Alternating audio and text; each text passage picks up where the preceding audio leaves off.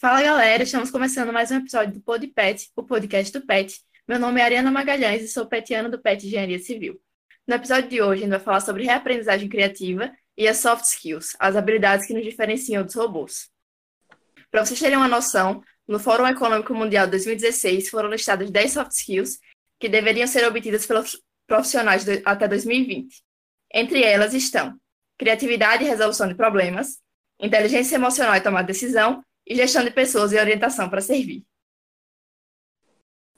Oi, pessoal, eu sou a Diana Caires, também membro do PET Civil, e para falar sobre esses temas muito pertinentes hoje em dia, estamos aqui com os engenheiros civis e petianos egressos, Ari França e Renato Sampaio, que para nós são referência no assunto. Então, pessoal, se apresente um pouquinho para a galera, a trajetória de vocês até aqui com a criatividade. Olá, pessoal, eu sou a Ariane. Queria agradecer ao PET Engenharia Civil pela oportunidade de estar aqui com vocês, batendo esse papo sobre criatividade, habilidades profissionais. É, falando um pouquinho da minha formação, eu formei aí no curso de Engenharia Civil da UFAL e fui agressa do PET Engenharia Civil. Passei a minha graduação inteira praticamente é, sendo petiana. E é, depois da minha formatura, né, formei oito meses. E após a formatura, me dediquei um pouquinho a estudar é, empreendedorismo, tecnologia e inovação. E atualmente eu estou fazendo a conexão disso com a engenharia na parte de otimização. Olá pessoal, eu sou Renato Sampaio, fui com muito orgulho é, egresso do grupo PET Civil, né, da UFAL. Me formei em 2014 é, desde então tem sido uma trajetória né, de, de muitos passos, eu diria, mas fiz mestrado em Santa Catarina, em construção civil. É, trabalhei como professor substituto no IFSC, que é o Instituto Federal de Santa Catarina. Também atualmente estou como professor. Eu falo estou, né, porque, como a gente vai mencionar, espero, durante o episódio, a gente sempre pode mudar a nossa trajetória mas estou como professor na área de estruturas uh, e também a minha parte que eu gosto mais, que é dar aula para o ensino médio. Então, como ensino técnico, você tem essa possibilidade de dar tanto é, aulas na graduação quanto no ensino técnico, ensino médio propriamente dito. Mas uma coisa que eu acho que é legal é poder usar o que a gente vai mencionar hoje, que é criatividade, é, soft skills dentro da sala de aula. Isso eu acho sensacional e é uma das coisas que a gente é, pode acrescentar também no episódio de hoje. Então, gente, como vocês podem ver, estamos aqui com referências mesmo no quesito conhecimento. Então, a gente gostaria que vocês dessem uma introduzida ao pessoal no assunto, como vocês enxergam a criatividade em relação ao conceito mesmo, algo nesse sentido. Como vocês poderiam apresentar assim para o pessoal? é, criatividade, pelo que a gente pesquisa, né, e assim, e vê no dicionário, é a inteligência e o talento, natos ou adquiridos, para a gente criar, inventar ou inovar sobre algo. Então, basicamente, é a capacidade de delinear uma nova solução ou criar um novo produto. É, e, e, acho que é justamente sobre isso que a gente vai é, debater aqui, né? Nossa capacidade de criar novas soluções, nossa capacidade de reinventar e se reinventar. Eu acho que isso vai ficar bem claro, assim, o que é a criatividade dentro do contexto do, do engenheiro durante a conversa. Mas, para manter, assim, fresco o conceito do dicionário, é justamente isso, né? A capacidade de criar, inventar e inovar. É, indo um pouquinho além desse, desse conceito que a, que a área apresentou, eu diria até que criatividade é, de forma bem simples, é, é a resolução de problemas né, sendo aplicada. Né? A gente pode criar algo que não vai resolver um problema prático, ou a gente pode usar a nossa criatividade para resolver algum problema, né? E quem não tem problema no, no, seu dia a dia? Então, por isso que já colocando essa, essa questão inicial, é claro que todo mundo deveria pelo menos se interessar um pouco em, em criatividade, exatamente por isso. Todo mundo tem problema e todo mundo precisa resolver é, esses problemas de, de uma forma. É, às vezes a gente pode resolver de uma forma tradicional, né? mas normalmente, em um pequeno percentual do tempo ali, a gente vai precisar ser criativo para resolver aquele problema. Achei muito legal que vocês pontuaram. E, especialmente no começo, achei muito interessante o que o Renato colocou, que ele está como professor, né? E realmente eu acho que esse conceito de criatividade propõe que a gente vai fazer e adquirir diversas habilidades e executar diversas funções ao longo da nossa carreira, né? Ao longo da vida. E falando um pouco mais sobre essa questão de quebrar mitos, né? A questão do mito da criatividade na engenharia, que engenheiro não precisa ser criativo.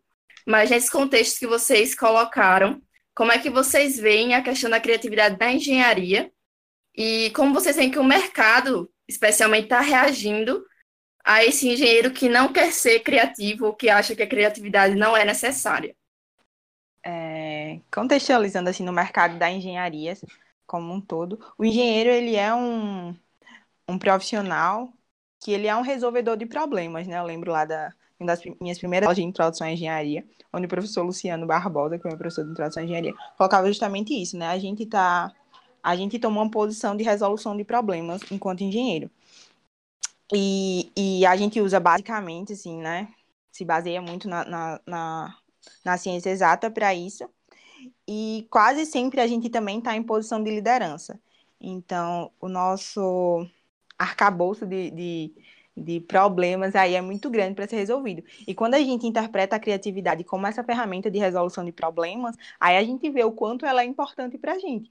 Porque se a gente está di diante, né, nosso dia a dia, diante dos problemas que precisam ser resolvidos por nós, pela nossa equipe, a gente precisa de ferramentas que, junto com a parte técnica, é, favoreçam a resolução desses problemas.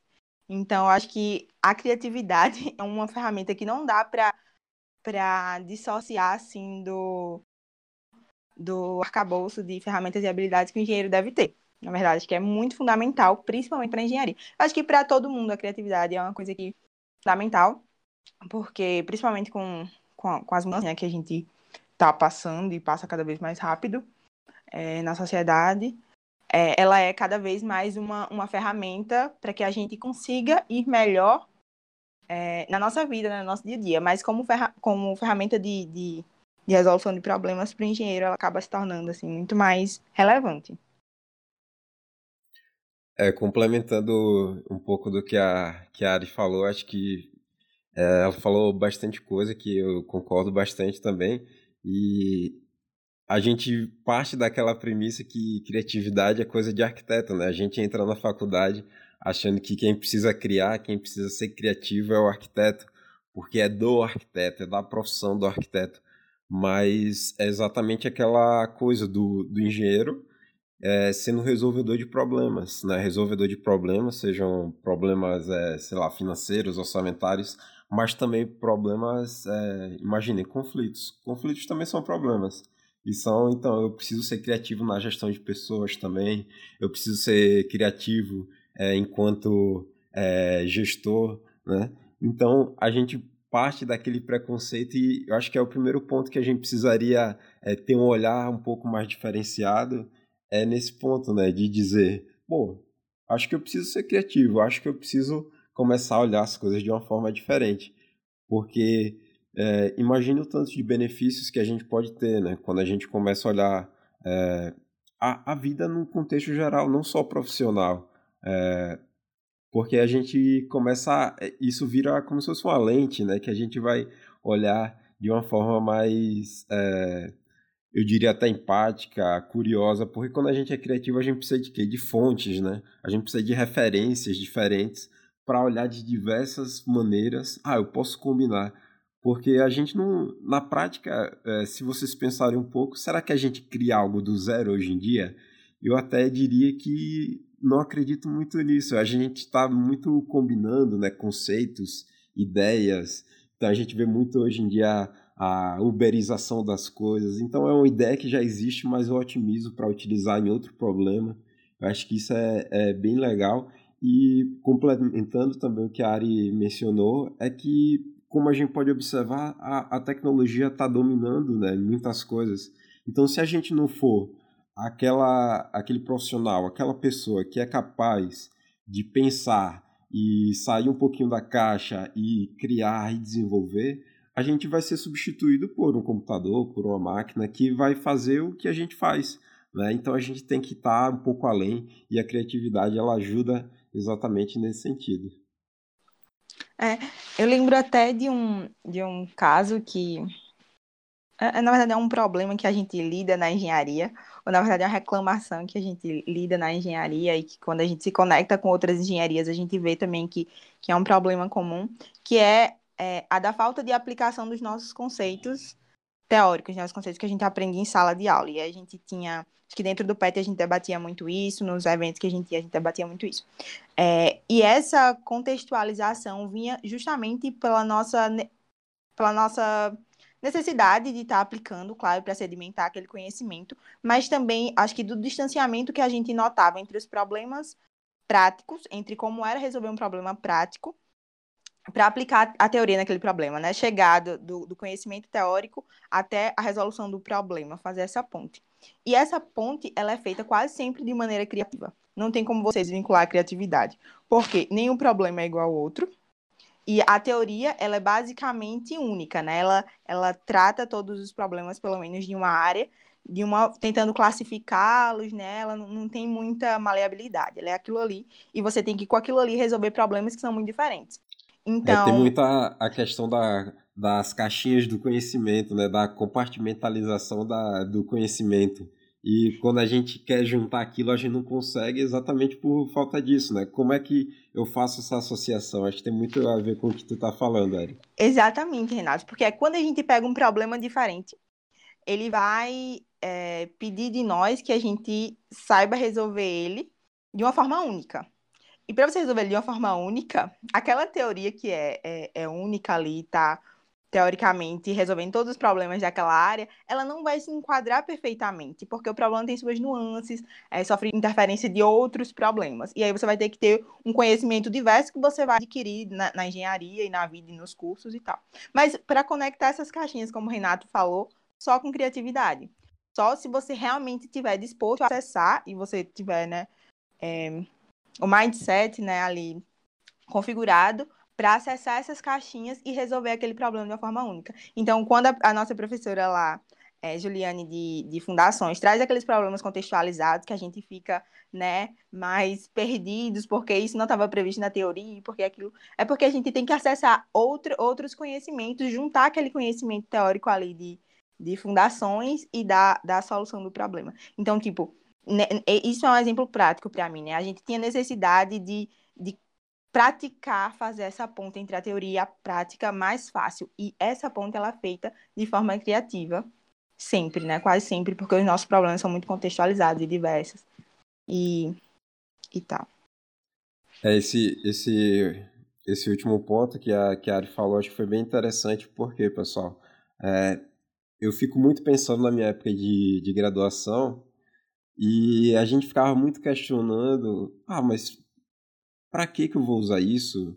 Para que que é, onde é que eu vou aplicar? Então, ah, por que eu estou aprendendo é, integral ou derivada, aquelas coisas que a gente acha que até que é, pode ser inútil de certo ponto de vista, mas a gente sabe que não é, né?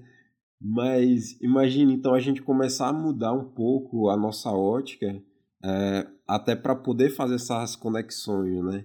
E dizer, ah, eu estou aprendendo isso, mas é, imagina um sistema lá de, de equações diferenciais, é, eu tenho condições de contorno. Então, só para fazer um contexto é, do, da nossa área, da, da civil, é, a gente parte desse pressuposto que a gente não está. É, que aquilo não vai ser para nada, não vai ser inútil. Mas se a gente mudar um pouquinho essa ótica de como eu vejo aquilo, aquilo pode se transmutar para uma situação de eu estou numa empresa, eu tenho restrições, eu tenho uma condição de preço, eu tenho uma condição de orçamento, eu tenho pessoas limitadas. Então, é, é basicamente você começar a treinar até a sua mente um pouco para como você vê aquele problema e dizer, pô, um dia eu posso usar esse mesmo raciocínio que eu estou usando, ou essa mesma filosofia de resolver esse problema para quando chegar no momento é, exato e aquilo vai tá ali bem no cantinho da, da nossa mente e aquilo vai aparecer no momento oportuno.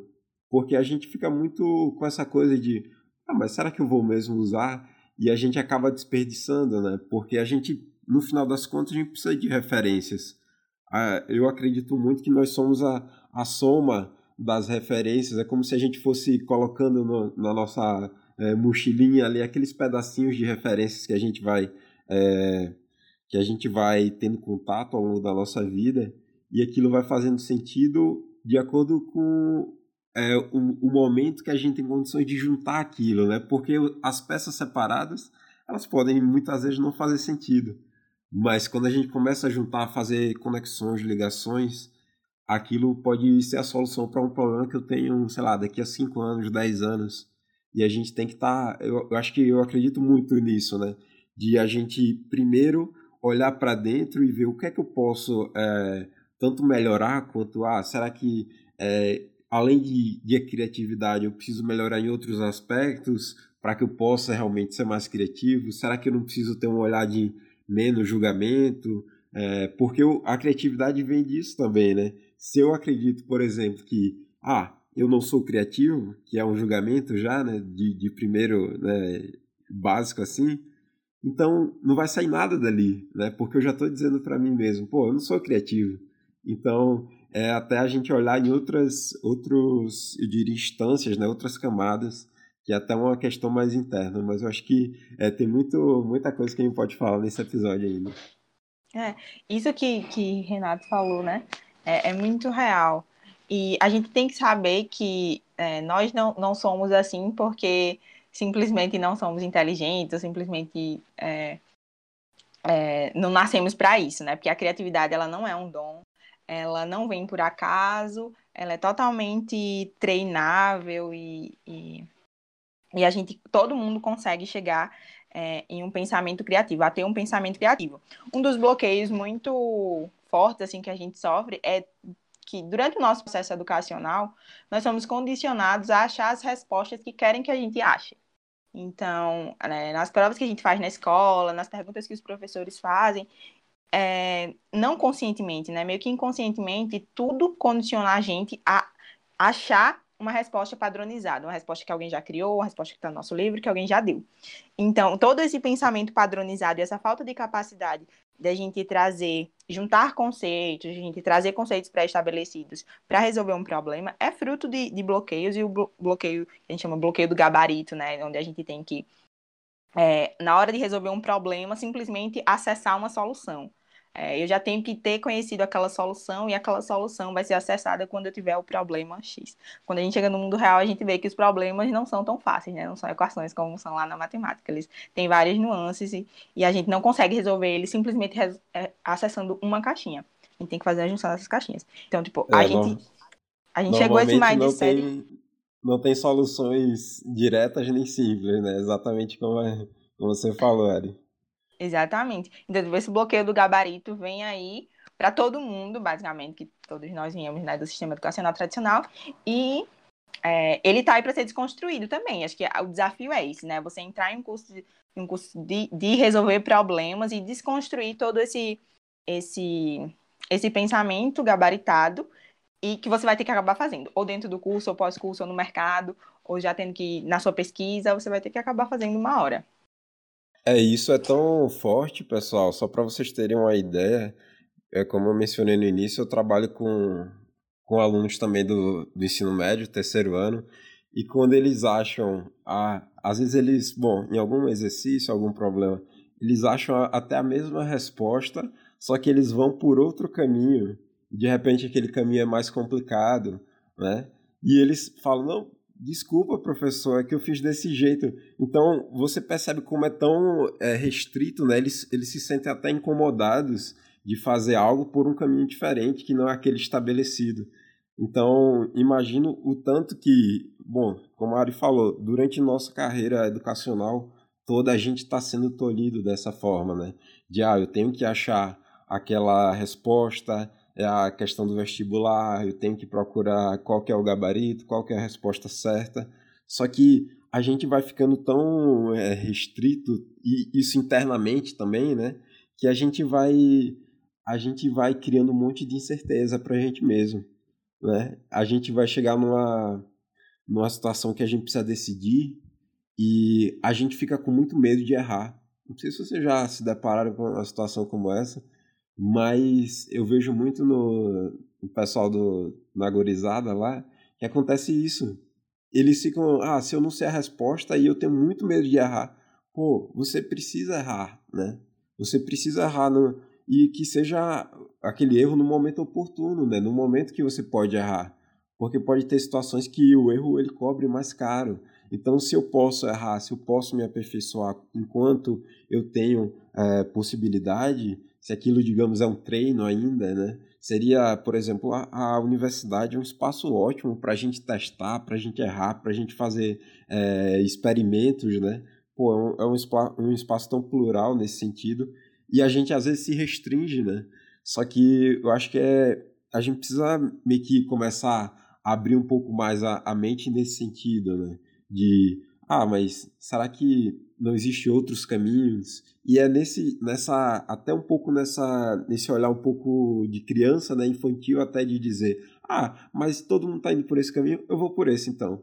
Sabe? Às vezes até de discordar, mas beleza, eu posso quebrar a cara no processo, posso mas eu também posso achar algo que é muito, sei lá, especial, algo que é diferenciado, algo que vai até me completar mais do que se eu fosse seguindo todo mundo. Acho que nesse sentido, é, desse bloqueio educacional, a gente pode pensar um pouco dessa forma.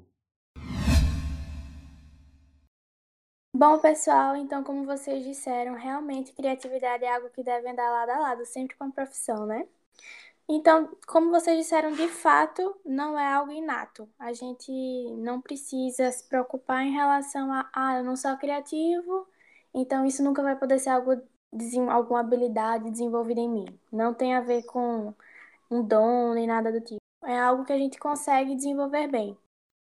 Isso, né? A, a criatividade é uma habilidade totalmente treinável. Você tem que é, configurar essa mente, né? Colocar ali seu mindset é, diariamente, treinando ele, para que quando você chegar em um problema, você esteja preparado para resolver esse problema e essa habilidade de, de criatividade, ela vai é, transformar os seus conhecimentos, que é a sua preparação, é, em uma solução de problema. Isso em qualquer área, é na sua vida, na sua profissão, em qualquer área da, da sua vida.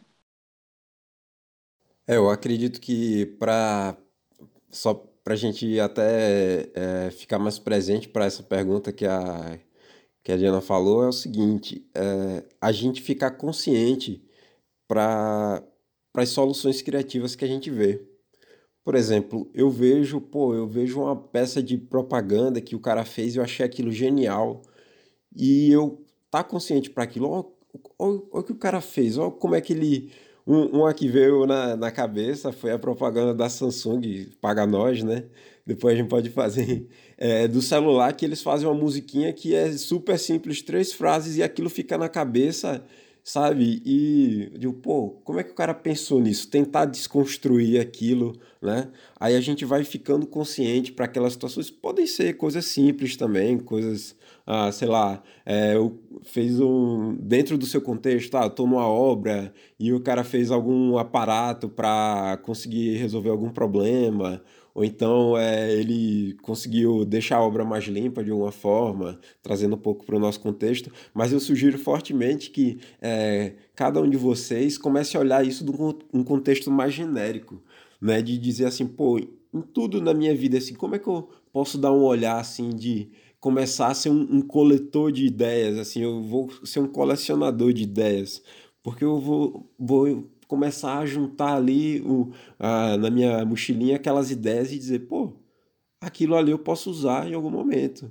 Né? Ou então eu posso começar a abstrair aquela, eu começo a desmontar aquela ideia e, e, entender qual foi o processo de criação daquilo ou o processo de combinação que aquela pessoa é, pode ter pensado naquele momento de concepção e usar para mim né, também, é, de forma que eu possa ter também uma ideia criativa. Né? E é, uma referência muito grande que eu tenho também, a área, é, eu acho que bebe da mesma fonte, que é o Murilo Gun, que ele trabalha muito essa questão da criatividade e ele fala muito disso, né, de ter essa, esse olhar mais aberto, mais amplo, é, olhar curioso de criança, que vê a, a, oportunidade de tudo, né? De ter ideias em tudo. Ele fala da revista é, de Ler Capricho, né?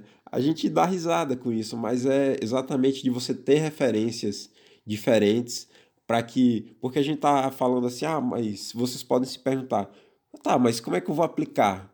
É exatamente isso, é começar a ter um olhar diferente, entender como as ideias são combinadas, né? Começar a questionar mesmo e começar a colocar em prática. Né? Porque a gente não pode ficar só guardando, guardando, guardando e não colocar aquilo em prática. Né? Quando eu tiver oportunidade, e uma coisa que eu gosto muito de bater na tecla é o seguinte: é essa questão do não julgamento.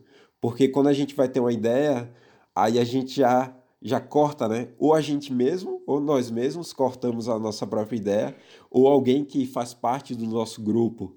Então, isso é muito, é, eu diria que é crucial, para a criação de qualquer ideia. Porque a gente não vai ter aquela ideia perfeita é, do nada, ah, nossa, minha ideia perfeita surgiu aqui é, de uma dádiva né, divina, alguma coisa assim, sabe? Aquela ideia do Eureka.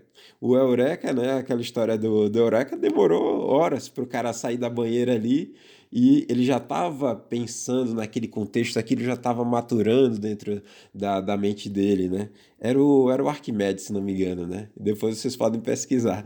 Mas eu acho que isso é muito importante também para a gente pensar nesse contexto da criatividade. Então, vocês falaram um pouquinho sobre os bloqueios e sobre os mitos acerca da criatividade e sobre a questão de treinar o olhar, né? Eu queria saber se a técnica para a gente treinar a criatividade é realmente isso, de treinar o olhar, de meio que perceber enxergar como as coisas funcionam e botar elas em prática. E também eu queria saber a opinião de vocês sobre as escolas de criatividade que têm surgido nessa, nesse mundo digital, né? A gente tem como exemplo a Slash, a Conquer e também a Keep Learning School do Murilo Gun. E eu queria saber a opinião de vocês também sobre essas é, escolas que buscam capacitar é, os profissionais, os estudantes, nessas habilidades criativas. É, eu acho que, como o Renato colocou aí como diretriz, eu acho que é isso mesmo, né? Você buscar a criatividade no seu dia a dia, buscar a criatividade onde ela já existe e buscar colocar ela onde é, ainda não tem, né? Onde é ainda é carente dessa criatividade. Tem uma técnica que é bem legal, é, que é o chamada de zoom out, né? Quando você é, tenta extrair os conceitos fundamentais é, de alguma coisa. Por exemplo, se você tem uma teoria, geralmente essa teoria é o conceito fundamental que vai lhe ajudar a chegar na resolução de um problema, ou algumas teorias, né, como a gente viu. A gente se basa em algumas teorias que são conceitos fundamentais para a resolução de problemas. Então, quando você se depara com um problema, você tentar achar o conceito fundamental que está por trás daquilo ali, vai te ajudar a ter inputs, ou seja, coisas que você acaba absorvendo, colocando para dentro, para ajudar você a, a, a, resolver outros problemas, né? Por exemplo, é, a diferença de um engenheiro para um profissional técnico é esse, né? Ele conhece a teoria a fundo e ele consegue é, é, combinar teorias, consegue saber o que ele pode substituir de uma teoria para chegar à resolução de um problema. Um profissional técnico, ele basicamente vai aplicar alguns conceitos já estabelecidos em um, um, um problema que já está ali é, definidozinho é, e bem amarrado para aquela solução. É, então, tipo, fazer esse zoom out, né? Buscar sempre o conceito, o conceito primo ali, o, o que está mais fundo é, na, naquele problema, nos problemas que existem, que já foram resolvidos de forma é, criativa. É, outra coisa é a gente treinar a nossa criatividade listando cinco soluções para um problema. Então, eu me deparo com um problema, eu tenho um problema em que eu quero é, treinar a minha criatividade, eu listo cinco soluções. Eu vou ver que, tipo, a minha primeira, o meu primeiro ímpeto vai ser buscar uma solução padronizada para aquele problema, né? Vou tentar lembrar de alguma, alguma vez que alguém já resolveu aquele problema, ou buscar na internet um problema parecido com aquele que já foi resolvido e vou tentar aplicar aquele problema.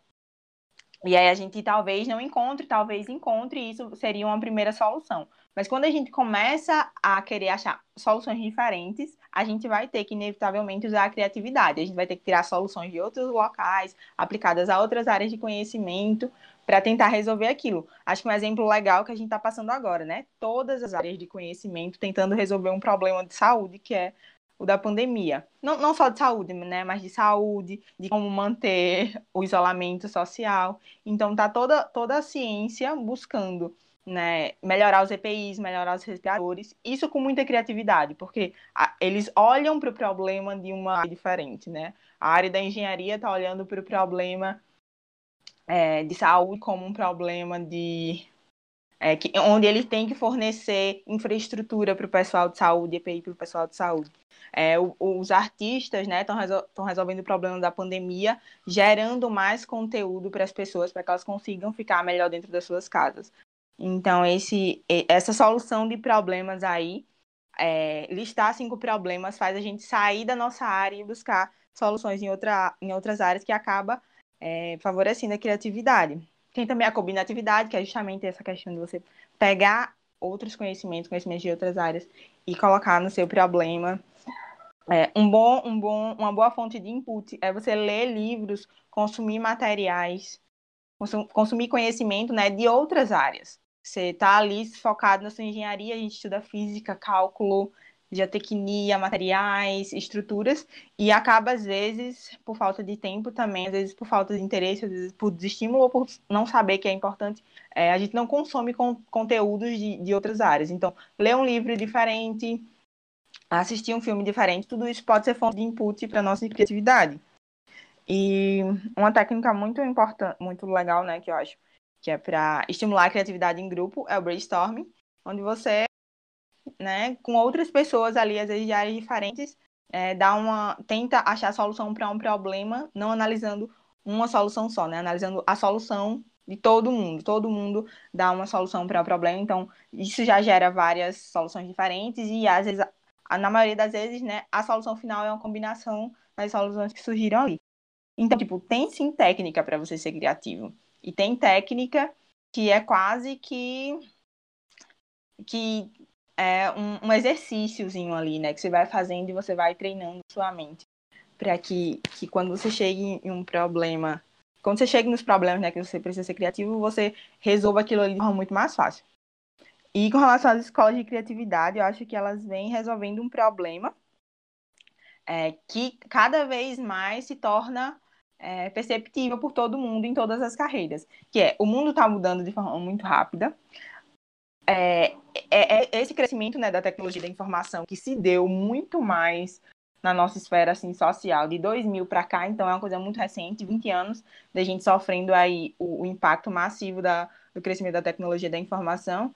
É, é, é, isso muda muito o nosso comportamento diário. E essa mudança de comportamento diário influencia nas nossas, no, nos nossos comportamentos, influencia nas novas demandas. A gente demanda novas coisas, né?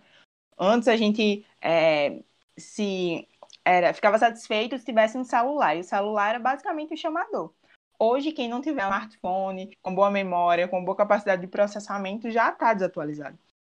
Então, essas novas, é, essas novas demandas demandam do mercado, que é onde a gente está, né, como engenheiro posicionado, demandam do mercado novas soluções. Essas novas soluções, elas só vêm de forma criativa. E essas escolas já estão muito presentes para isso, né? Todos os profissionais, eles precisam atender novas demandas do mercado e essas demandas do mercado, elas é, precisam ser solucionadas com criatividade. Então, tipo, agora, mais que nunca, elas são necessárias. Esse, esse conceito assim, de criatividade, esse estudo, esse olhar criativo era para ser muito incentivado já dentro dos nossos cursos tradicionais. Mas, como eu falei, a nossa mudança está acontecendo há muito. Essa mudança está acontecendo há muito pouco tempo, né? E mudar um curso tradicional, uma graduação, que, que segue legislações, né, que estão acima dele, e tudo isso, é muito difícil. A gente está caminhando para isso. A gente consegue ver um progresso, um progresso nessa área, porque é inevitável, né? Não dá para negar o quanto, o quanto a gente está mudando enquanto sociedade. Mas as escolas de criatividade, eu acho que elas ainda estão suprindo essa lacuna que os cursos tradicionais têm de uma forma mais rápida, né? De uma forma mais é, rápida mesmo, né? Os cursos não, não, não se atualizaram, ainda estão se atualizando, estão se mexendo. Isso vem muito de uma demanda dos alunos também. Então, a partir do momento que os alunos começam a abrir a cabeça para isso, eles começam a questionar mais os professores e, e todo esse sistema educacional que a gente tem e a criatividade e outras habilidades que são necessárias, como a gente leu no início, né, para os profissionais, elas vão ser cada vez mais colocadas dentro do nosso currículo já nos cursos tradicionais. Mas, com certeza, essas escolas é, de criatividade que surgem como uma, uma para suprir né, uma demanda que a gente tem são muito importantes nesse momento. É, para complementar um pouquinho é, é, o que a Ari falou, mencionou, acho que bem importante. Eu, eu também gosto de duas técnicas que são, são, eu diria, bem básicas, mas muito poderosas quando a gente usa, quando a gente fala de criatividade. A primeira é a BWA, isso a gente, eu tirei pelo menos do, do curso do Murilo Gun, se vocês tiverem curiosidade depois.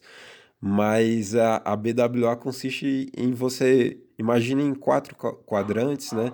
Então, do lado direito do quadrante, é, dos quadrantes seria, é, na parte de cima, qual que é a pior coisa que pode acontecer se eu tomar essa decisão?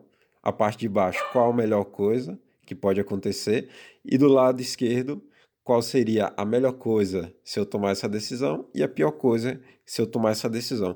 Por que isso, pessoal? Porque, é, bom, soluções criativas vão implicar em decisões novas, como vocês podem imaginar.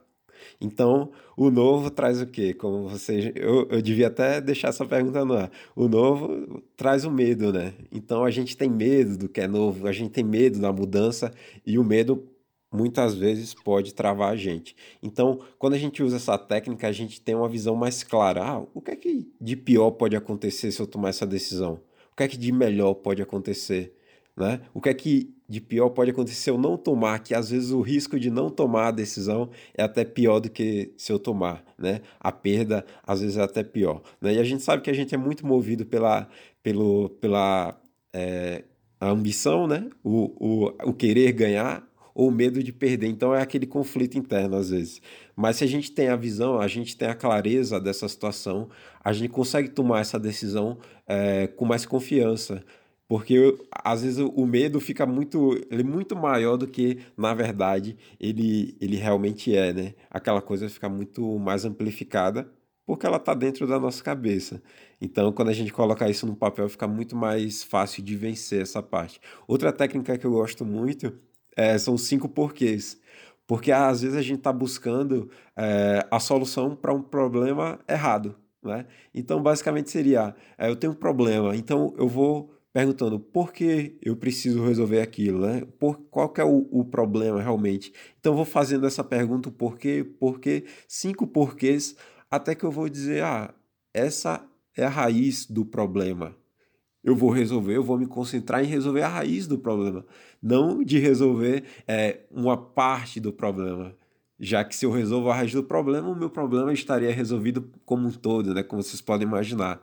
Então, eu acho que isso é importante. Duas técnicas bem, é, à, à primeira vista, básicas e realmente podem ser, mas elas são muito poderosas quando a gente aplica, certo? Em relação a as escolas de criatividade, é, como a Ari mencionou, realmente elas trazem. É, trazem preencher essa demanda que existe, né? E eu vejo muito isso dentro da, da das escolas. O que é que está acontecendo? É, as gerações estão mudando muito rapidamente e existe essa inquietação, né? E o professor, como aquela figura que era até então centralizadora, ele tem que começar a se transformar, a se, a, a se mexer, né? Para que é, ele mude, né? E eu já vejo isso acontecendo bastante. É, os professores também se inquietando, né? Muito saindo da, da sua zona de conforto para que eles possam também, é, porque eu vejo muito mais poder, é, poder de criação de conhecimento, de desenvolvimento de conhecimento, quando o professor consegue potencializar, não como centralizador, né, mas como ele consegue potencializar o aluno, né, o, o grupo como, como um todo. E, e a gente ter é, essas escolas, elas trazem um pouco disso, né, mas pode ser um pouco pontual. Então, se a gente tiver essa inquietude no conjunto, é, mesmo que a gente não consiga vencer essa parte da. A, a, a escola tradicional não consegue se atualizar, mas a escola é feita de pessoas. Então, se as, se as pessoas que, que estão ali naquele contexto, se elas querem fazer algo diferente, elas vão fazer, independente se existem limitações ou não, né? Então, dentro da minha faculdade, eu posso fazer um grupo para discutir criatividade, um grupo para discutir inteligência emocional. Esse pode ser até o mesmo grupo, né? Mas usar é, pessoas que estão alinhadas no mesmo propósito, isso tem um poder muito grande, né? E falando um pouquinho mais das escolas, é, eu vejo muito que hoje em dia é muito mais fácil você ter acesso à informação, né? Aqui eu estou de frente do computador, eu posso ter um acesso a um curso de, de Harvard, de, do MIT, então fica muito fácil, mas ao mesmo tempo eu, eu gosto de, de ter a consciência do, do seguinte, a gente precisa ter é, aplicação, né? A gente não pode só consumir o conteúdo, consumir, consumir, acaba naquela obesidade, né, mental. Então a gente precisa aplicar, a gente precisa extravasar aquilo que está dentro da gente, aquele conhecimento que a gente está absorvendo e até relacionar é, com pessoas que estão alinhadas, né? Porque eu posso chegar e tô, mãe, eu tô estudando criatividade. A tua mãe pode não estar tá nem aí, né? Então, é, alinhar com pessoas que estão buscando aquele propósito, porque aí você começa a ter o, o, poder do grupo agindo em sinergia, né? Então, acho que isso é muito importante e acho que o objetivo dessas escolas também é isso, né? Então, busquem, é, dando uma dica até, é, busquem algo que vocês tenham afinidade, né? Ah, vou fazer, quero realmente fazer um curso, vi que é importante criatividade, quero desenvolver mais minha criatividade. Busquem fazer um curso, mas não tentem ficar pingando em tudo que é escola, né? Tenham algo que vocês tenham afinidade e busquem aplicar aquilo. Busquem é, olhar através daquela ótica que é passada. Busquem é, ter, ah, isso aqui eu tenho mais afinidade, eu consigo aplicar mais diretamente no meu contexto. Então busque isso que com certeza vai ser uma mudança muito significativa na, na vida de vocês. É, acho que é, que é isso mesmo que, que Renato falou também. É, às vezes a criatividade é uma, uma técnica, é, segue, segue técnicas, né? E como uma técnica é legal que você escolha uma escola e coloque o método daquela escola em prática. Porque se você mistura vários métodos, Aí sai aquele Frankenstein, né? E você, no final das contas, não sabe o que fez.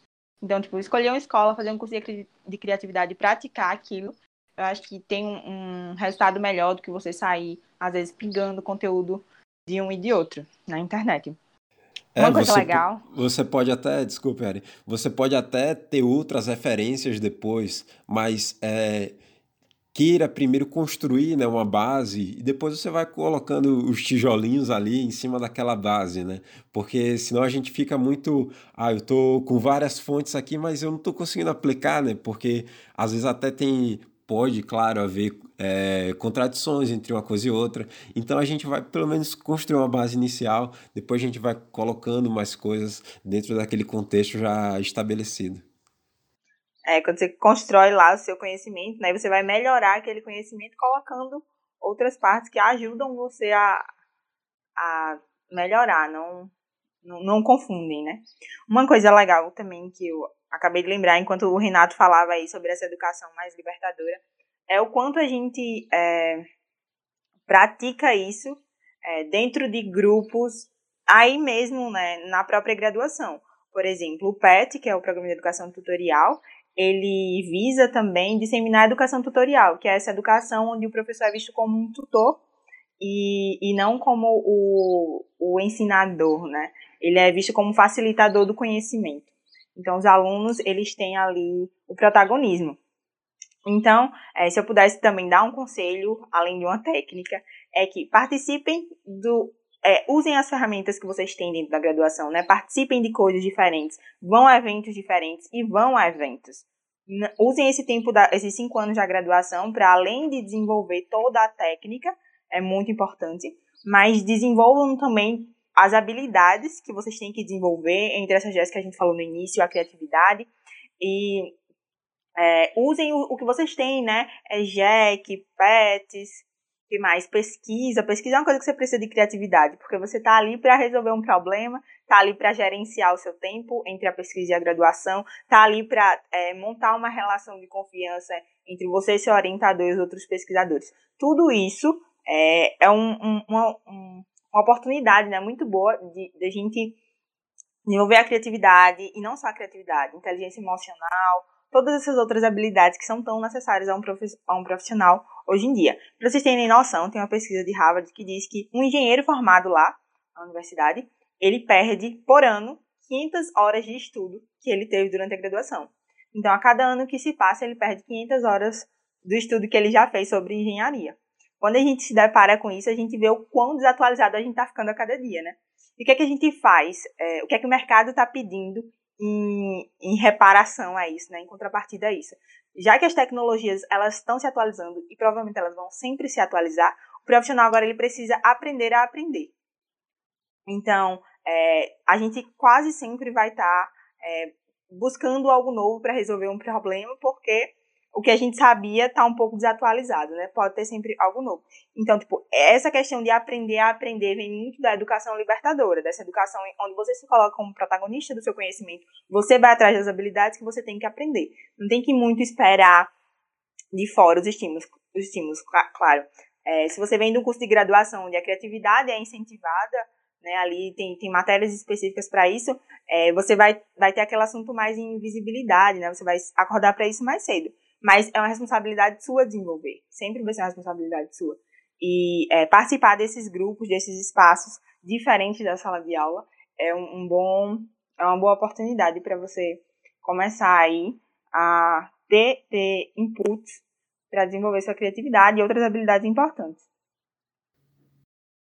É verdade, quando eu lembro da, das minhas palestras na, na graduação, o pessoal dormindo do lado. Então acho que você já deve ter se deparado com isso também, né? Mas é muito aproveitar, é, como a Ari mencionou, aproveitar esses espaços, né?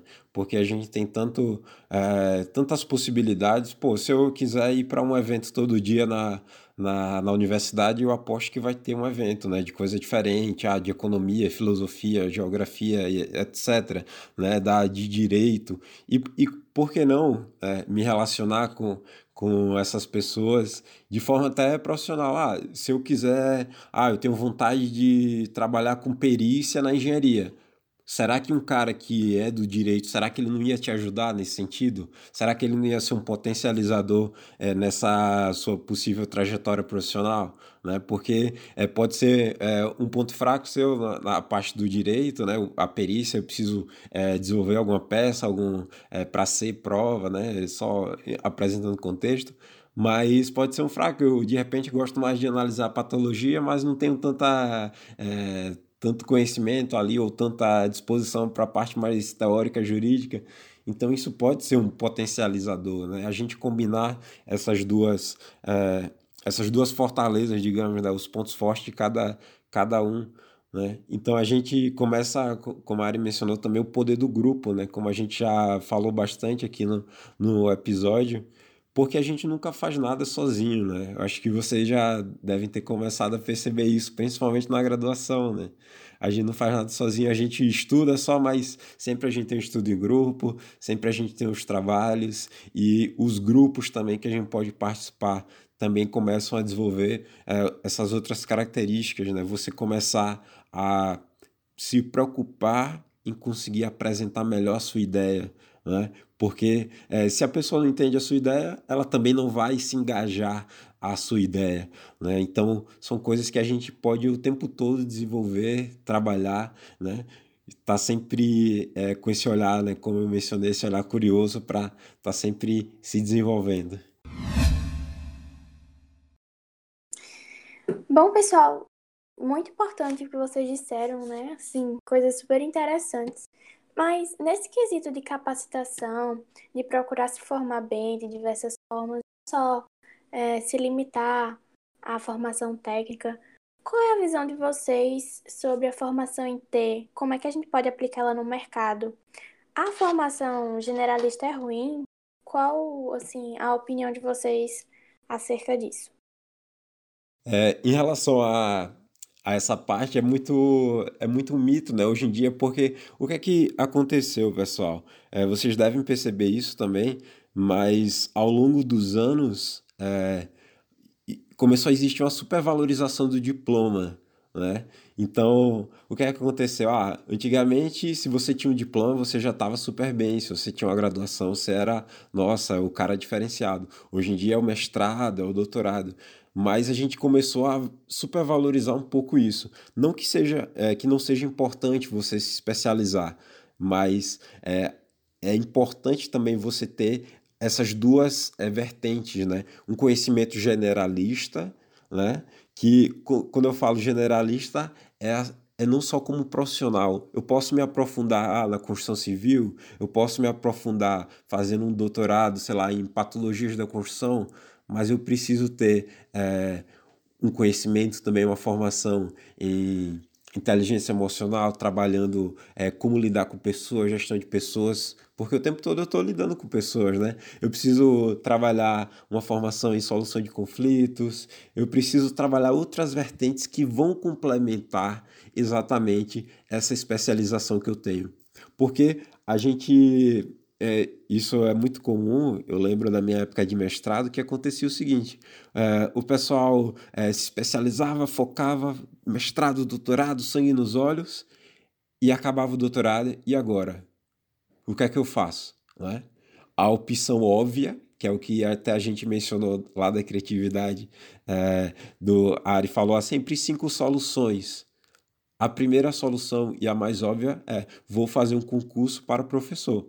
Não tem problema nenhum disso, claro que não tem, mas tem gente que não não tem afinidade com isso e se vê como a única opção, certo? Porque ela entrou ali numa, numa sequência de soluções óbvias, né? Então, ela não pensou nessa criatividade de qual que são as possibilidades que eu tenho. Aí é pensar um pouco, expandir, né? Porque, por exemplo, eu fiz um doutorado, bom, eu posso de repente começar a ensinar pessoas é, metodologia científica, eu posso ensinar pessoas como aprender, porque eu preciso saber aprender, né? Então, olha o, o, o, tanto, eu posso começar a dar consultoria, eu posso ir em empresas e ver os processos de, dessas empresas e começar a otimizar esses processos. Então, existem tantas possibilidades que a gente às vezes não se desvendou para aquela coisa que a gente tá tão focado. Eu entrei nessa nesse é como se fosse um corredor estreito, né? Eu entrei nesse corredor e eu só consigo ver o que está dentro do corredor. Só que do meu lado existem várias portas que podem ser abertas e eu entrar nessas portas e pô, e vai ter um mundo dentro dessas portas. Né?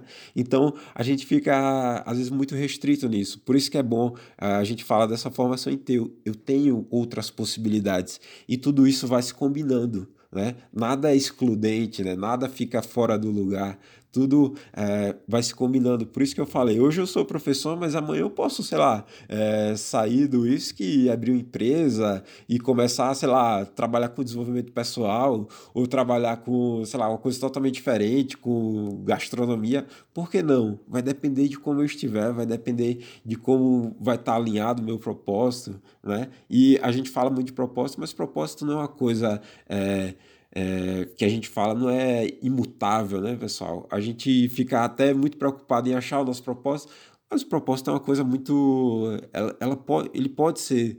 É, é, eu imagino na minha cabeça o propósito como se fosse um rio, né? Ele pode, ele pode fazer o seu curso, ele pode fazer é, as suas curvas. Então não se preocupem também, ah, não sei qual é o meu propósito. Também isso tudo vai meio que. É, claro, eu preciso estar consciente do que eu estou buscando eu acho que por isso que eu gosto de bater nessa tecla. Mas é, é bem por aí do que eu imagino, do que eu acredito em relação à, à formação que a gente tem hoje em dia, do especialista, daquele cara que só quer focar muito num ponto, e o cara que tem consegue é, ter o ambo, o, o, ambos os mundos, né? Ele consegue ter uma formação generalista porque ele busca isso e ele ao mesmo tempo se especializa. Acho que era por aí que eu queria colocar. É muito legal quando o Renato traz essa questão do propósito, porque acho que uma das questões que eu mais me deparei estudando sobre carreira, no fim da minha graduação e, um pouco depois, é que o que tem de mais atual, atual sobre carreira é a exigência de que você conheça o seu propósito. Não o seu propósito como uma coisa única, mas saber o que lhe move, né? O que, é, quais são os seus objetivos de vida até, né? Que através do autoconhecimento você consegue chegar mais mais perto, de se conhecer e tal, mas saber assim quais são as suas diretrizes, né? Quais são seus valores? O que é que para você faz sentido?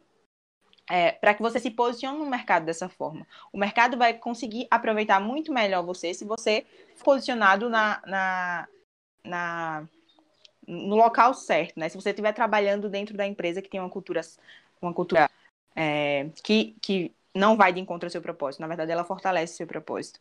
Ou que você monte a sua empresa e a sua empresa, ela reforça todo o seu, o seu sentimento de propósito, assim. Como o Renato falou, o propósito não é uma coisa que a gente precisa é, definir de uma forma única. Tem várias, e acho que o Renato sabe muito mais que eu sobre isso, né? Mas tem várias técnicas para você chegar assim, a um conjunto de coisas que você que fazem sentido para você e fazem sentido que você e, e, e, lhe movem, né? Fazem sentido que você faz sentido que você leve sua carreira em direção àquilo.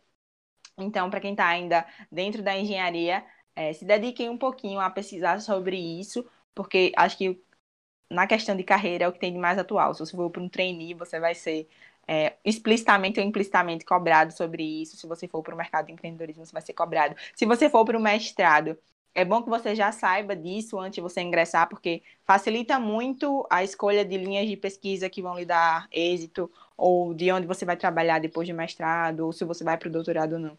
Então, todas essas questões partem muito da ideia de propósito e que a gente tem o período de, de, graduação é muito importante que a gente conheça, né? Até um pouco antes da graduação, mas a gente não tem tanta maturidade. Então pega esse período aí de graduação que a gente está sobre tantos estímulos e, e, e, pensar um pouquinho sobre essa questão do propósito é importante. É, em relação a esse ponto, tem até uma dica de livro que é bem legal, que eu li recentemente, que é O Velho e o Menino, de Roberto Tranjan, que fala muito sobre propósito. Então, acho que se vocês tiverem vontade, acho que é uma boa sugestão de leitura. Também tem o Start, um livro que eu também li há muito pouco tempo. Eu já tinha lido alguns sobre propósito, mas eu acho que ele foi o que, metodologicamente, me, me contemplou mais, assim, porque ele, ele tanto parte da, da, da ideia, né, de propósito, ele fala muito sobre isso, mas lá no final ele dá toda uma, uma série de questionamentos que faz você chegar a, a um ponto diferente do que você iniciou. Eu acho que, que ele dá bem essa, essa noção de, tipo, eu cresci um pouquinho no sentido do meu autoconhecimento. Eu achei muito legal isso que vocês pontuaram, é, especialmente sobre essa questão do propósito, né? De como a vida pessoal e a vida profissional têm se mesclado cada vez mais. E hoje talvez não exista mais aquela separação das coisas, já que o propósito, que é o que realmente une aquilo que você faz como profissão e a sua vida numa coisa só, né?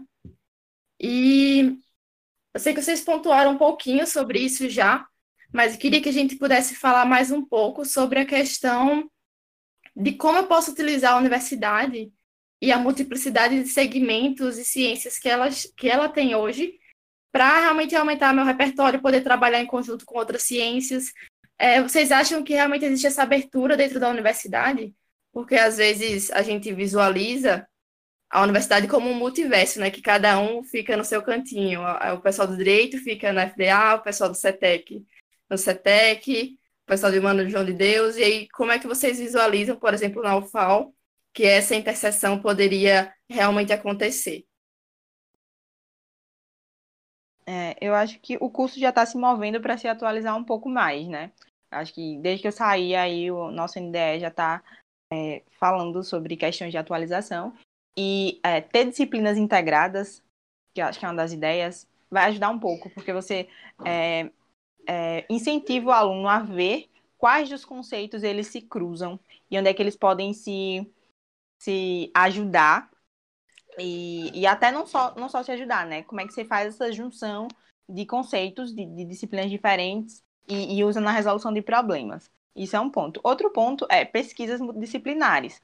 Quando você pesquisa com um professor que ele já tem essa conexão com outros centros, é, você já vai ser exposto a outros estímulos. Você vai trabalhar com o pessoal de outro, outro centro, você vai precisar, provavelmente, fazer ali a interface entre o seu conhecimento e o conhecimento de outra pessoa dentro da pesquisa. Isso é legal. Quem não trabalha ainda, pode ser até uma sugestão para o pro professor, né? E aí, professor, qual é o outro centro, outro professor, ou o que no mercado a gente pode trazer para a nossa pesquisa para diversificar um pouco, para a gente ter novos inputs.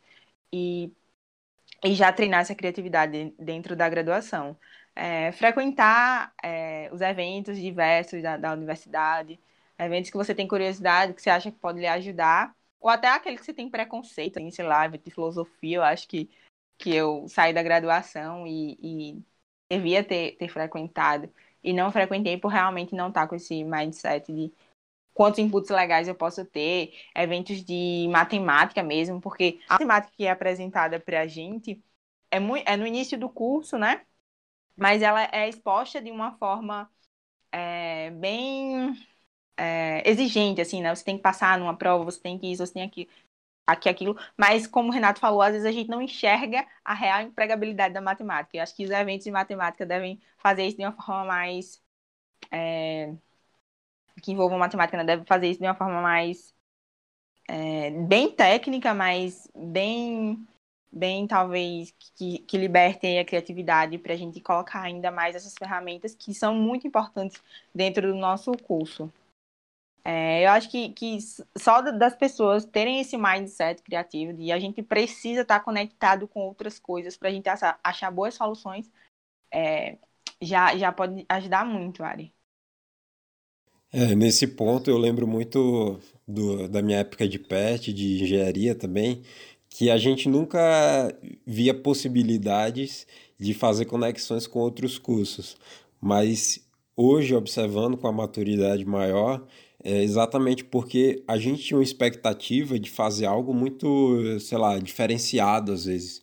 E você não precisa começar inventando a roda, né? Às vezes pode começar só de uma reunião de estudantes de cursos diferentes, né? Que vão é, começar a discutir, pode ser um grupo de discussão inicialmente, discutir um problema, é, um problema comum, né? Porque como é que as áreas podem se juntar? Elas precisam de um problema comum.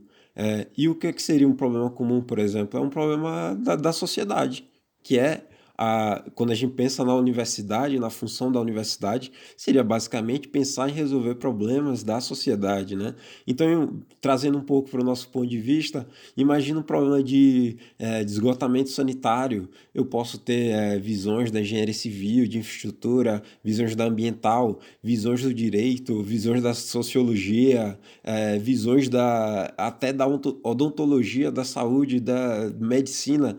Nossa, então estão vendo assim a, a, possibilidade da gente abordar é, o mesmo problema de visões tão é, diferentes, né? E poder construir em cima daquele problema, onde todo mundo vai sair de um ponto zero para uma evolução é, em cima daquele problema. E isso não precisa, ah, aquilo vai sair uma pesquisa, aquilo não pode começar como um, um ponto inicial de discussão.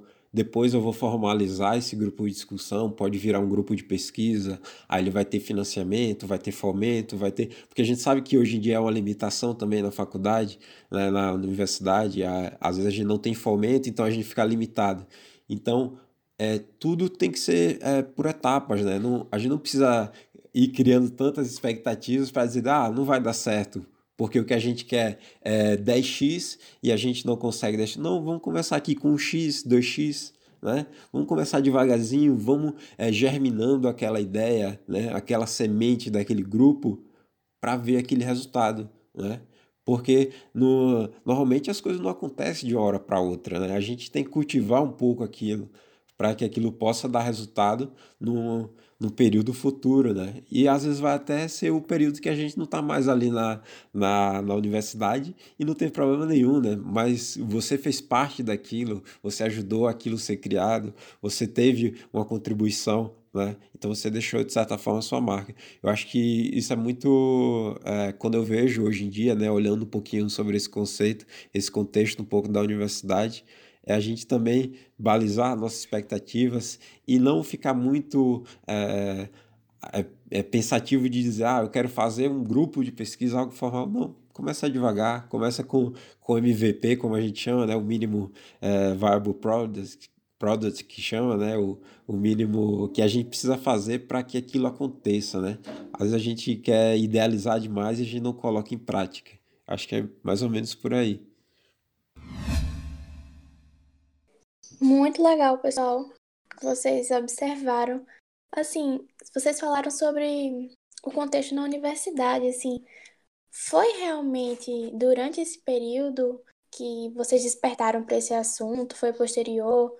Qual foi, assim, a época que vocês se ligaram que era um assunto importante, que era uma habilidade bem fundamental, assim, para a profissão? Qual a trajetória, assim, pessoal de vocês na criatividade? Teve algum momento, assim, importante que vocês conseguiram enxergar que precisaram usar muito mais as soft skills do que o conhecimento técnico de fato?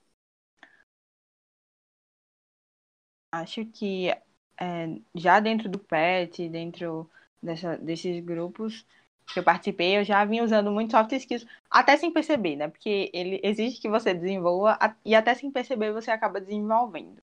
Mas eu acho que para criatividade eu despertei muito Acho que, que meu mentor de criatividade inicial, assim, o que deu start foi Renato, esse mesmo que vos fala, é, que está aqui com a gente, que em uma, uma conversa para vocês, vocês verem o quão é importante né, o dia a dia fora do nosso conhecimento técnico. Em uma conversa, em uma das nossas confraternizações, eu estava falando sobre as minhas inquietudes de fim de curso e tal, já bem no. Acho que eu já estava indo do oitavo para o nono período. E aí, Renato me falou de, de outra outros estímulos, né, que eram necessários e tal, e muito nessa questão da, das outras habilidades. E me indicou um Instagram lá do Murilo Gam para eu dar uma olhada. E aí eu fui, dei uma olhada, vi que ele tinha um curso sobre criatividade e mandei lá uma mensagem para Renato. E aí, Renato, você acha que, que é legal fazer e tal? Ele super me indicou, a gente começou a fazer o curso junto e paralelo ao curso a gente tinha algumas conversas, né, Renato? E essas conversas me ajudaram muito a abrir a cabeça, não só para não só para criatividade, mas para toda é, essa todas essas habilidades que a gente tem que ter. E aí eu comecei a prestar muito mais atenção nisso, tanto nas habilidades, isso de forma no início, né, é de forma muito imatura. A gente não consegue absorver tudo que o curso fala e simplesmente sai praticando. A gente precisa maturar aquelas ideias.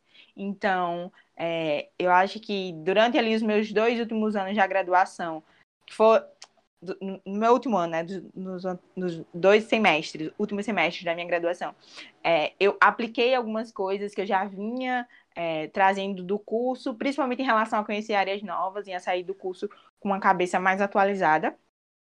É, e aí, acho que depois, né, com toda a pressão que o TCC é, é, depois da pressão do TCC e tal, eu consegui muito mais praticar e muito mais ver criatividade em todos os lugares. E principalmente usar, né? Porque quando você sai da graduação, não tem mais nenhuma prova para fazer, não tem mais nenhum gabarito, necessariamente você não tem, não tem ninguém lhe obrigando a ir para nenhum lugar. E aí é só você e o que você conseguir fazer dali em diante. E aí eu precisei de, de muita criatividade, de muitas escolhas, de fazer muitas escolhas, de fracassar e voltar. E e acho que essas habilidades construídas durante a graduação, curso me deu, foram muito importantes. É, outra coisa que é, que é importante que vocês saibam, né? Às vezes a gente está no dia a dia da graduação e a gente precisa dar conta de algumas coisas. E é necessário que a gente dê, né? Passar nas matérias, passar bem, é, fazer os trabalhos, projetos da melhor forma possível. Mas não ignorem que é, no, o mercado vai cobrar outra coisa de vocês. E é, quando a gente chega no estágio, a gente já vê isso. E é, tentem aproveitar essas oportunidades e criem as habilidades, porque durante a graduação você tem toda a folga e, e o, é, o conforto de ainda estar na graduação, né? ainda estar aprendendo. Então, aproveitem o máximo que vocês puderem. Também sem sobrecarregar, porque engenharia civil já é um curso pesado. É, quando a gente coloca mais coisa para fazer, se propõe a fazer mais coisa, ele acaba ficando mais pesado. Faz, tentam fazer, tentem fazer tudo de uma forma leve, mas não esqueçam que é, tem coisas importantes a fazer além da graduação. É, aquela história de se permitir é, errar, né, a, a graduação. Mas é. eu fico honrado pela, pelo comentário da Ari, mentor. É, bom, eu fico honrado, mas é, naquele momento da, da nossa trajetória, eu via mais como dois aprendizes que estavam é, compartilhando conhecimento, né? Então, é, porque eu acredito muito que a gente potencializa quando a gente está junto, né? Potencializa esse desenvolvimento. Então, foi uma oportunidade que surgiu, a gente discutiu um pouco, acho que foi bem legal, bem produtivo, né? E falando um pouquinho sobre a, essa trajetória, para mim também, um pouco parecido com a Ari, é, eu me via muito. Bom, desde sempre eu me via com essas inquietudes, né? De gostar de é, estudar um pouco de é, desenvolvimento pessoal. O pessoal falava antigamente autoajuda, né? Essas coisas. Mas é que nem o Murilo Gun fala: pô, se tem uma, algo que vai te ajudar a ser melhor, por que não, né? Mas ficou meio estigmatizado. Claro, tem coisas, tem referências boas e ruins, a gente tem que saber filtrar mas desde criança eu lembro até do. Criança assim, mais ou menos, né? Eu lembro do primeiro livro que eu li foi Quem Mexeu no Meu Queijo, que era um livro de liderança, né? Que o meu tio que tinha indicado para eu ler. E já era um livro que tinha me despertado algumas coisas, assim. Só que no PET foi um, um, um momento que eu comecei também a tentar desenvolver mais, né?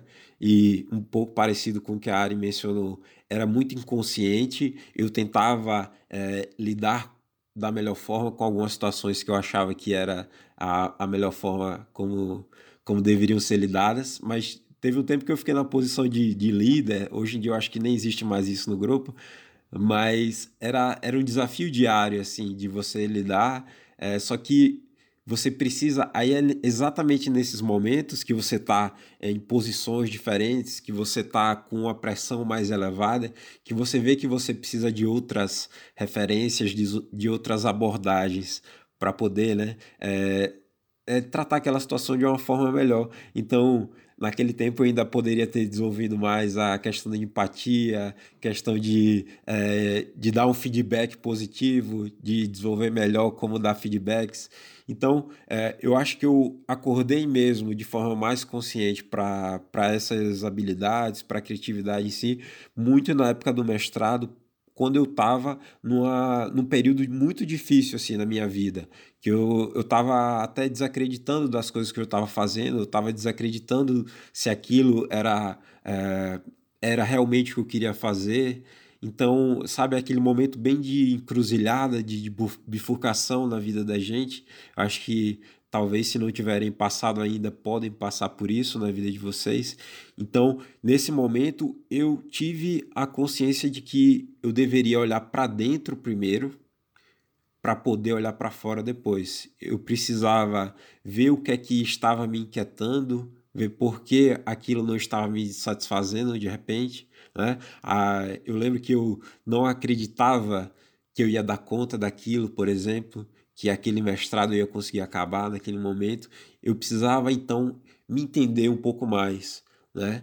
E aquilo esbarra com a criatividade também, né? Porque eu comecei a entrar no, naquele você começa a querer entender muito mais, né? Então fui atrás de cursos, cursos de formação pessoal, de coach, de é, é, inteligência emocional, é, de todo tipo de coisa assim que foi é, criando aquela base como eu tinha mencionado e encaixou também com essa parte da criatividade, porque a criatividade ela está muito relacionada com essa questão mais profunda, que é dizer é, eu não ter o julgamento antes mesmo de da ideia, né?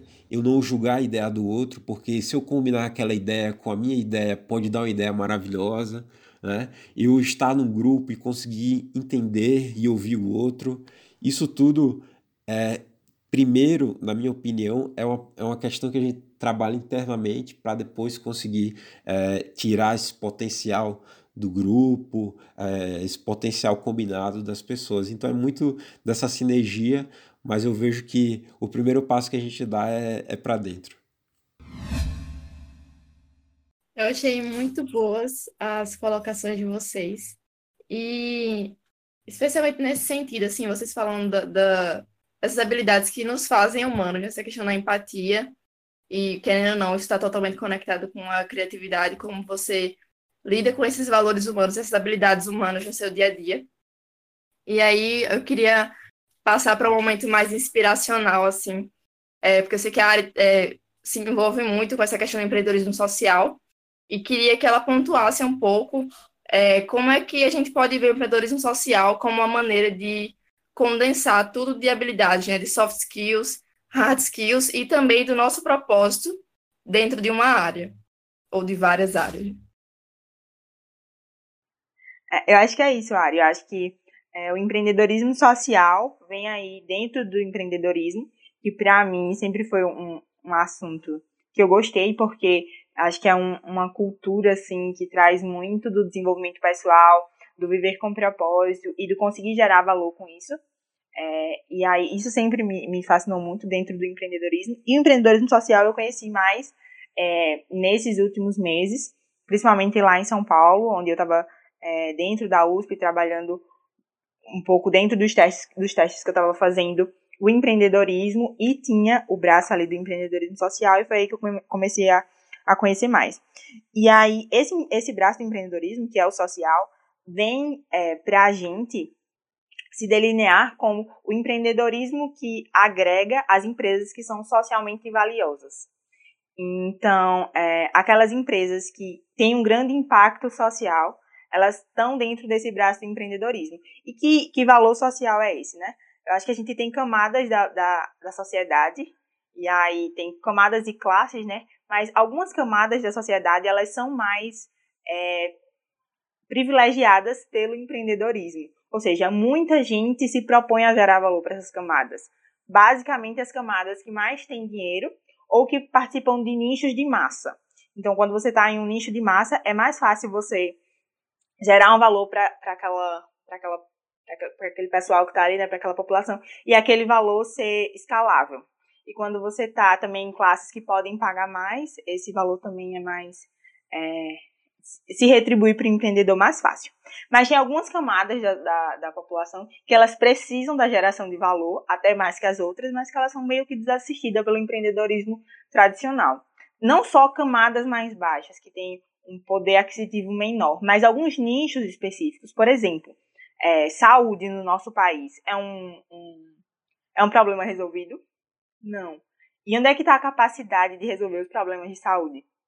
tá na engenharia, tá na, na, nos próprios cursos de saúde, tá ok, no investimento público, tá em vários locais, mas ela ainda é um problema muito grande. Então, esse nicho de saúde, esse, esse hospitais e, e clínicas e tudo, né, o sistema de saúde como um todo, é um nicho desassistido de empreendedorismo, de, de ideias inovadoras que geram o valor. E para mim é um, que quando, quando eu começo a delinear isso, eu vejo que é importante, né? Onde é que o empreendedorismo está sendo necessário e onde ele não está chegando. Aí é que o empreendedorismo social chega, nessas áreas que estão mais assistidas. E agregando essas, essas empresas que elas são socialmente valiosas, é, por causar esse impacto, ele está meio ali que posicionado em um campo onde a concorrência é muito menor, porque você vê muita gente querendo resolver problema das massas e pouca gente querendo resolver problemas que doem, né? Problemas que estão ali causando um sofrimento diário.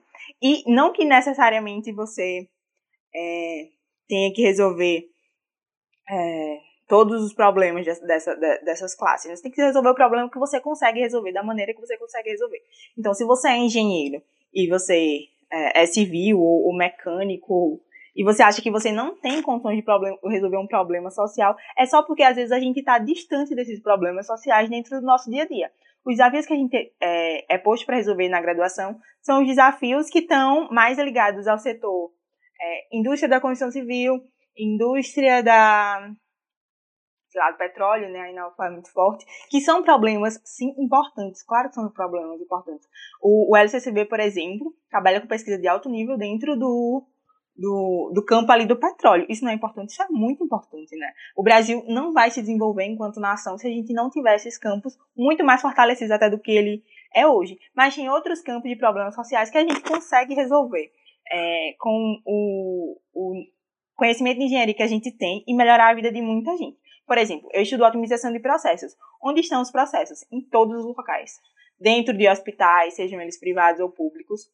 É, dentro de é, sei lá, até dentro de uma feira livre, é tudo processo. Então, dentro de uma prefeitura, o que mais tem é processo. Dentro de uma secretaria de Estado, o que mais tem é processo. Otimizados, não. Feitos é, basicamente como eles se construíram, né? Meio que uma construção não estudada por um engenheiro que tem condições de, de através das técnicas de otimização de processo que a gente estuda lá, que vem da matemática, né? E depois a gente estuda até em outras em outras matérias do nosso curso sem perceber, é, elas vêm organizar essa, essa engenharia do processo e dizer que a gente pode aplicar em qualquer coisa. Só basta querer. Um exemplo de otimização importante que a gente estuda é configuração de layout, de canteiro de obras. No fim do curso já. É, o layout de canteiro é basicamente a otimização do espaço, vendo a movimentação que vai ter ali dentro. Onde é que a gente consegue aplicar isso fora da engenharia civil? Em quase todos os ambientes, principalmente os ambientes que têm grande circulação de pessoas, que podem ser, é, sei lá, desde estádios, é, grandes eventos, hospitais mesmo, vários locais. É, e é, a engenharia, é, quando a engenharia se propõe a resolver esses problemas sociais, aí disso pode nascer um, um negócio, uma empresa social. É, e da, também tem outro posicionamento que a empresa social tem que ter, né? Ela tem que focar no impacto, né? Ela não é gerida, ela não é, ela não é gerida com foco no lucro, ela é gerida com foco no impacto. Então você decide o impacto que você quer causar, você decide quantas pessoas, em, em que espaço você vai impactar e a partir disso você monetiza o seu trabalho. Não é o contrário, né? Eu quero é, ganhar X reais e para isso eu vou gerar vou resolver tal problema da, da, da sociedade é, com tal solução, com tal produto. É o contrário. Eu quero gerar esse impacto e quais são as ferramentas que eu vou usar, principalmente monetárias, né? De onde é que eu vou tirar esse recurso monetário para fazer essa solução, para gerar esse, esse impacto, né? Para desenvolver minha solução e gerar esse impacto. Essa empresa, ela pode ser ela quer dizer que ela é uma ONG? Não, ela não é uma ONG. Ela é uma empresa que dá lucro. E por que ela tem que dar lucro? É, e aí o lucro que a pessoa, que o empreendedor decidir ter, é, porque ela tem que ser sustentável. Ela, vamos lembrar que ela é uma, uma organização independente. Ela não vai depender de governo, ela não vai depender de não, não pelo menos ela não deveria, né? Depender de, de soluções, de, de pessoas que fogem ao controle dela. Ela tem que depender só dela. Então, ela precisa ser monetizada para isso. E isso é o que o empreendedorismo social, de uma forma ampla, diz. E uma partinha dele também engloba ONGs e instituições filantrópicas, né? Sem fins lucrativos. E, mas assim, o, que, o empreendedorismo social que a gente trabalha é esse, que gera o impacto social e se baseia no impacto social, sem necessariamente é, ficar ali contando sua métrica através do lucro. Então, gestão de pessoas, é, boa gestão de pessoas é um valor de empresa social, o impacto social que ela causa em diferentes camadas da sociedade e as camadas que mais precisam dessa geração de valores é um, uma métrica também de empresa social.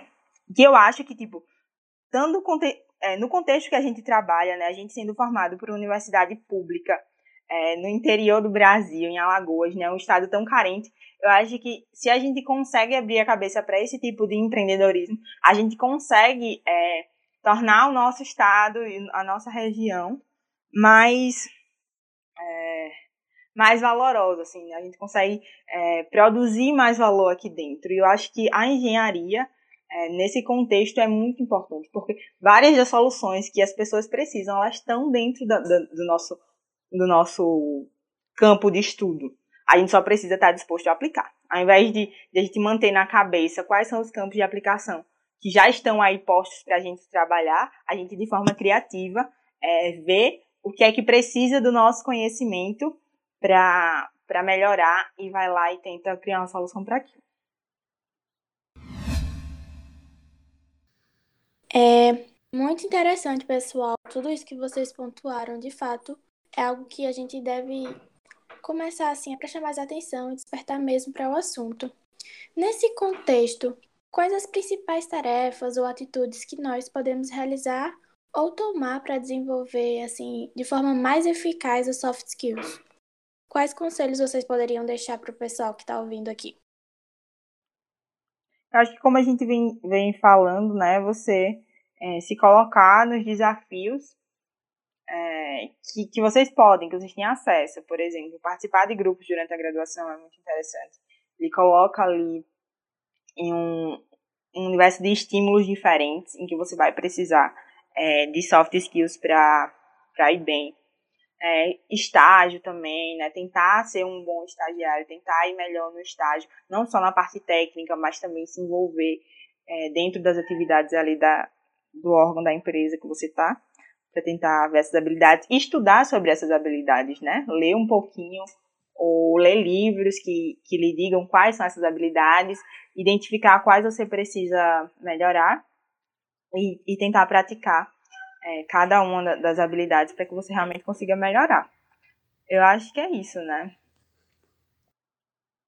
É, complementando só um pouco mais, é, é, eu acredito também que o primeiro passo que a gente precisa dar é, é nos autoavaliar, né? Olhar para dentro e dizer, ah, o que é que eu acho, o que é que eu acredito que eu preciso melhorar é, dentro desse contexto, né? Porque às vezes eu nem conheço quais são as habilidades que eu preciso melhorar, então ter noção, primeiro, das habilidades que precisam ser desenvolvidas, né? Porque às vezes já tem algo que, por exemplo, ah, é, os meus amigos me falam que eu sou um ótimo ouvinte, ou seja, eu tenho, eu tenho uma empatia mais aguçada é, e muitas vezes eu consigo dar conselhos. Então, às vezes eu já tenho aquela habilidade desenvolvida sem mesmo ter clareza daquilo, né?